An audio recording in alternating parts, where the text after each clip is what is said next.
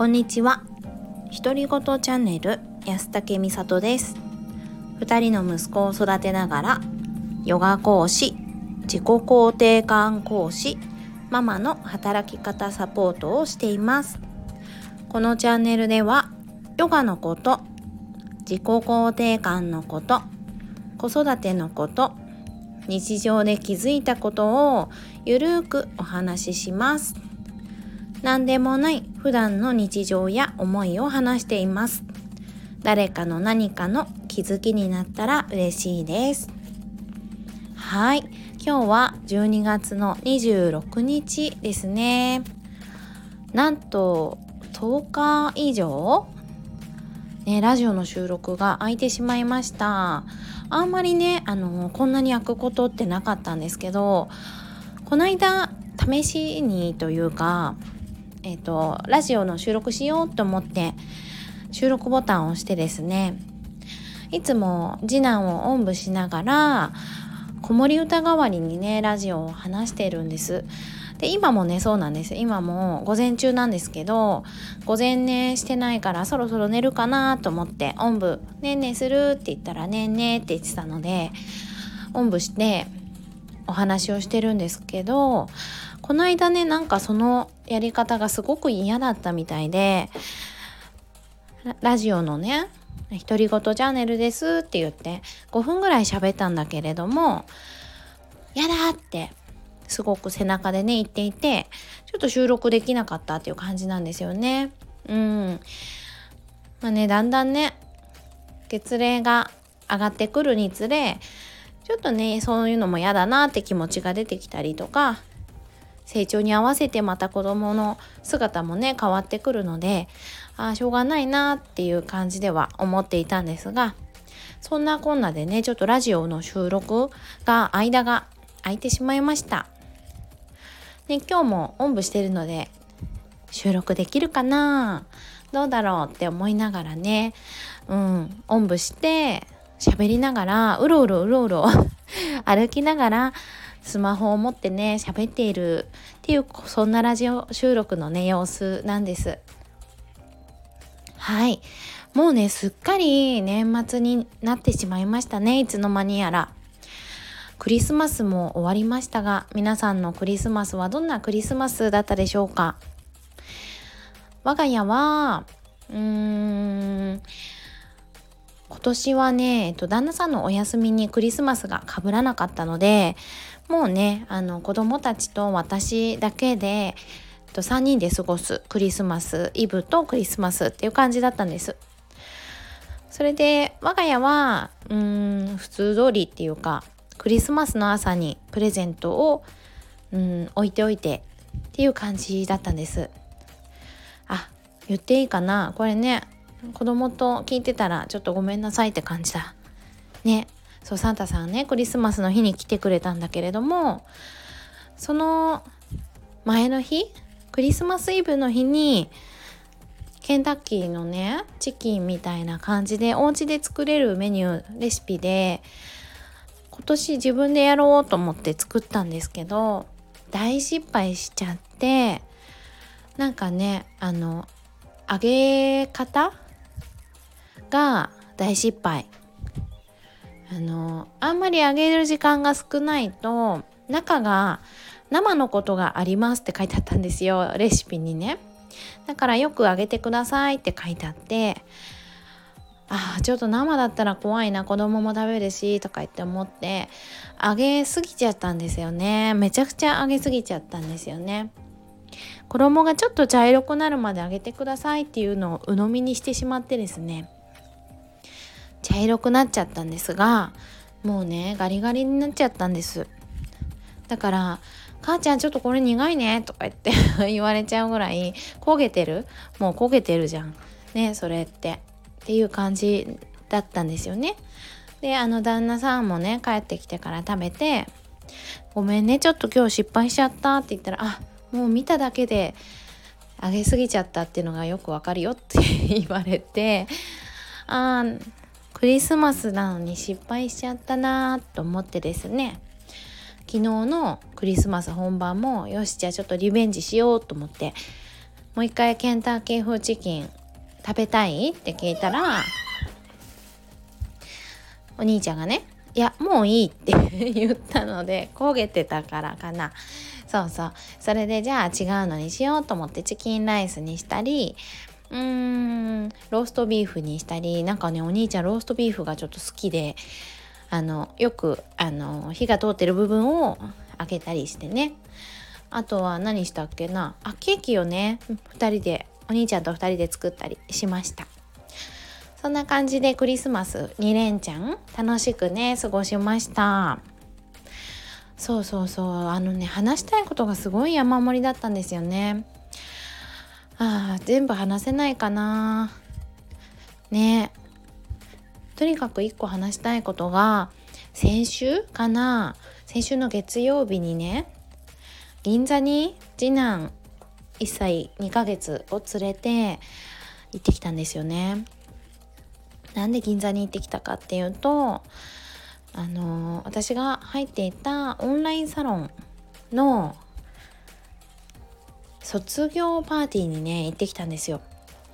オンラインサロンがね今年で今年いっぱいで終わりになるっていうことで私も何年かな2年ちょっとぐらい入っていたのかなって思うんですけどもうねすごくフリーランスの活動をしてる中ですごくすごくね心の支えになったサロンだったんですよね。なんかそんな風にねなるとは思ってなかったんですけどうーんすごくつながりがたくさんできたりとか。で SNS で見てたらねあなんかみんなすごい素敵な先生ばっかり。私とは違うなーっていう感じで違う世界の人だって思ってた人たちがね本当にそんなことなくってみんなそれぞれに悩んでいたりとか模索しながら進んでいる一人の人なんだなっていうことがね分かってでなんか私そこにすっごい救われたんですよね。私だからできないんだって思ってたんだけど違う違う私だってもっとやれることいっぱいあるしなんかきっとうーん今憧れて見てる人だってそういう努力を経て今の場所にいるんだなって思ったらいやもっと頑張ろうって思えたんですよねだから今年ねオンラインサロンが終わりになって正直ねめちゃくちゃ寂しいしあ大丈夫かなっていう気持ちがあったんですがその卒業パーティーに行ったらなんかね大丈夫だなって思えたんですよね。その卒業パーティーの中でもねあの主催のななこさんがワークを作ってくださって私次男がねもうわーわーしてたもんですから本当になかなかね集中してできなかったんだけどもなんかサロンに入っていたこの2年ちょっとのことを思い返してあなんかこうやって私って進んできたんだよなとかこうやって気持ちが変わってきたんだよなとかそんなことをね思い出してね。で私にもたくさんいいところあるじゃんって思えたんですよね本気で。なんかねすごく人のいいところを見るのが私がすごくね上手であえてそういう言い方をすると。うーん。なんかね人のいいところはたくさん見つけることができる。ああいうとこ素敵だなって。この人こんなところだ素敵だなって。でもそれと自分を比べちゃうんですよね。できてない自分を。あなんかあの人はこうだけど私はこれできてないなとか。そういうふうにね思っちゃってたんですよねずっと。すごくね人と比べる人間だったんです。でヨガに出会ってヨガが好きになったのって多分そこなんですよね。人と比べないっていうことをヨガの中で聞いた時にそんなことしていいんだって思ったんですよ。でそこまでずっとだから人と比べて生きてきてでうん運動はすごく好きだったのに部活中学生になって部活になってレギュラーになったりとかうまい下手みたいなところが出てきてそしたらねだんだん嫌いになってきちゃったんです運動がね。体を動かすのってそこで評価されるじゃないですか。あの子はうまいけど私は下手っぴとかそういうことでねすごく嫌いになっちゃった過去があってねだけど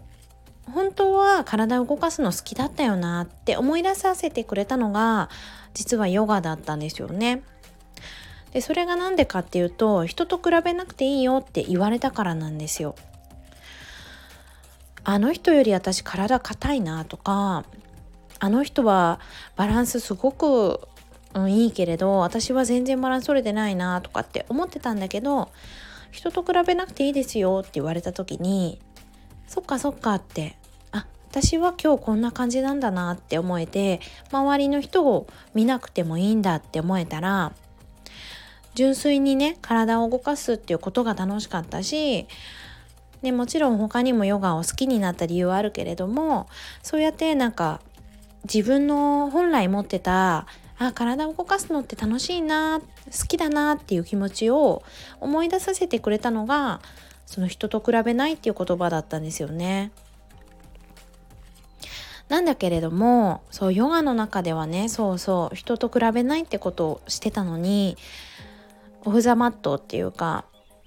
マットの外で日常生活の中ではやっぱりどこか人と比べてしまう自分がいたりしてなんかねそこがなかなか、うん、私と切り離せなかったところではあるんですがこのサロンに入ってみて本当にねあの一方的に見ててあ素敵だなって思ってた先生がねグループコンサルって言ってグループでねあの悩み相談をするっていうところがあってでそこでみんな相談しているんですよ。でああんなに素敵に見える人にもこんな悩みがあるんだとかあーなんか私から見たら全然そんなことないのにすごいなって思ってる人がねうん私から見たらもうめちゃくちゃうまくいってるじゃんみたいな人がですよそうやって悩みを話していくっていう姿を見てめちゃくちゃ勇気もらったんですよね。ああ私だけじゃないんだこうやって悩んでるのって思えたしああまだまだあんなに進んでる人たちでさえこうやって悩みが出てくるんだから私がこうやって悩んで止まってたらねもったいないなって悩んでても進み続ける方がいいじゃないかって思えたんですよね。だからねそうやって周りにいる SNS とかでねつながってる人とか素敵だなって思う人多いじゃないですか。だけどそこの表面だけじゃないんだよなってことにうーん体感させてもらえたのがそのオンラインサロンでしたね。で私本当にあのヨガの先生としてスタジオに所属してた期間がすごく短くってほぼね自主開催なんですよね自分でクラスをうん運営しているっていう感じなので横のつながりがもうめちゃくちゃ少なかったんですよ。ヨガの先生のお友達とかうん同じスタジオでやっててとかそういう方があんまりいなかったから気軽にね悩みの相談をできるっていう人がいなくってでいつも悩んでることって集客のことだったりとかだったりするんですよ。お客さんなかなか来てもらえないなとかっていう思いがねあったりしたんですよね。どうやってやっていけばいいのかがわからなくって。だけどそういう話を相談する場っていうのも本当になかったからただただあ自分って人気ないんだなみたいなところにつながっていたんですけど、うん、そうじゃなかったよなっていうふうにねそのサロンにいて本当にこの1年ぐらいかな今年1年ぐらいにそうやってね思いました。うん、だからね本当にありがたい存在だし入ってなかったらもうちょっと早めにやめちゃってたかもしれないもうヨガの先生向いてないからやめようかなって思ってたかもしれないんだけれど続けてこれたのは本当にそのサロンのおかげなのかなって思っています。ね、ふと今話してて思ったことがどんなことも視点を変えるってことで見える世界って変わるんだよなっていうことです。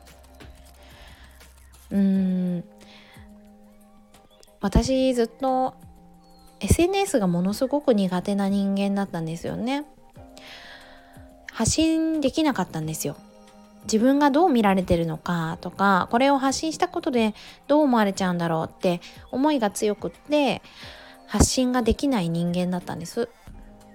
でその時にうーん SNS で発信してる人って本当に特別な人だと思ってたんですよね。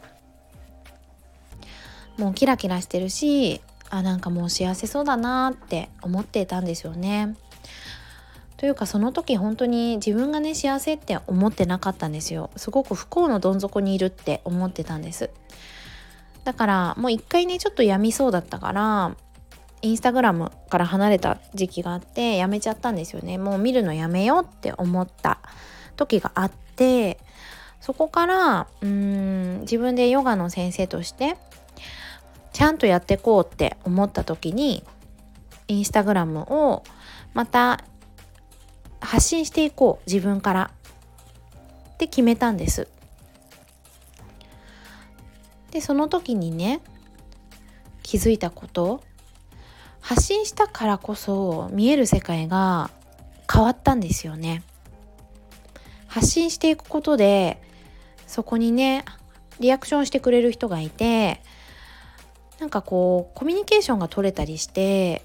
今まで見てるだけだったら何にもコミュニケーションが発生しないじゃないですか。だけど発信することによって「ああそれ素敵だね」とか「あその考えていいね」とか共感してくれる人がね現れたりとか「私はこうだよ」って教えてくれたりとかなんかねあの SNS でのつながりがすごいあったかいものに感じたんですよね。それまでは本当にすごくねひねくれたことを言えばみんなの幸せなところをただただ見てる気がしてたんですよ。自分はその時ねすごく不幸不幸って思ってた。辛いなって思ってたし暗闇を歩いてる感じだったんです。そういう時期があってね。でそこの自分からしたらみんながすごくキラキラして見えたしみんなが自分にはないものをたくさん持ってる気がしていたし私は何も持ってないじゃんって思っていたんですよね。でうんそれはそういう時期だったっていうのもあるかもしれないんだけどね今自分が発信する側になってみて何かその時の自分と変わってるかって言ったら何にも変わってないんですよね。自分に自信があるから発信ができるとかそういうことでも全然なくってただただうん誰かにどう思われるっていうところはなくなったなっていうふうに思います。なんかどうやうんなんて言えばいいんだろう何かを思う人がいてもいっかって思っています。自分に対してポジティブに思う人ばっかりじゃないのもわかるしでもそれでも共感してくれる人もいるしそれでいいじゃないっていう感じなんですよね。全員が全員自分と共感してもらわなくてもいいしただ思いが合う人が集まってきてくれたら嬉しいなっていう気持ちで発信をしているんですよね。だからそうやって発信をしていくことで気づくことっていうのがすごくあるしうん視点が変わったんだよなって思います同じことを見てるはずなのにみんなの投稿とかねきっと同じようなものがその時と同じようなものが流れてると思うんだけれどもでも全然ね見えるところが変わってくるし今すごくねみんなのこともあったかい目で見られている自分がいるんですよね。それは自分が一歩踏み出したからこそ見えた世界なのかなっていうふうにも思っています。はい。なんだか長くなってしまいました。今年もしかしたら最後のね収録になるかもしれません今日。今年1年皆さんどんな1年でしたか？私は今年1年を漢字で一文字で表すとしたら走るっていう字がもうぴったりかなって思っています。うん多分このラジオも始めたの今年の1月か2月とかだったかな。と思います。セルフラブキッズの認定講師になってラジオもね始めて講座を開講してみてでそこから何やったっけ？えっ、ー、とあオンラインでのイベントに出演したり出演？うん登壇？何て言うんだろう。参加させてもらったり夏は自分たちでオンラインのイベントを立ち上げてみたりあとママとことのイベントを始めたり。あとなんだっけ。そうえっとママの働き方サポートっていうのを始めたのも今年1年のことでした。育休の期間でね次男と一緒に毎日一緒にいながらも今年は絶対に頑張ろうって決めていたのでもう走りきったなって思っています。もうねまだまだ体が足りなくって本当はもっとやりたいことたくさんあったんだけれどもでまだねこの年末に向けてやりたいこともあるんだけれどもそれでもね今年1年本当に頑張ったって自分にね胸を張って言えるかなって思っています。来年もっとねうーん皆さんにお届けできるものがあるんじゃないかなと思っているのでまたこのラジオでもいろいろとお話をさせてください。このラジオをね何回 ?70 回ぐらいお話ししてるかな？ね毎回聞いてくださってる人がちょっといるのかなって思うけれども、ね、今年聞いてくださった方々いたらどうもありがとうございました。皆さん良いお年をお迎えください。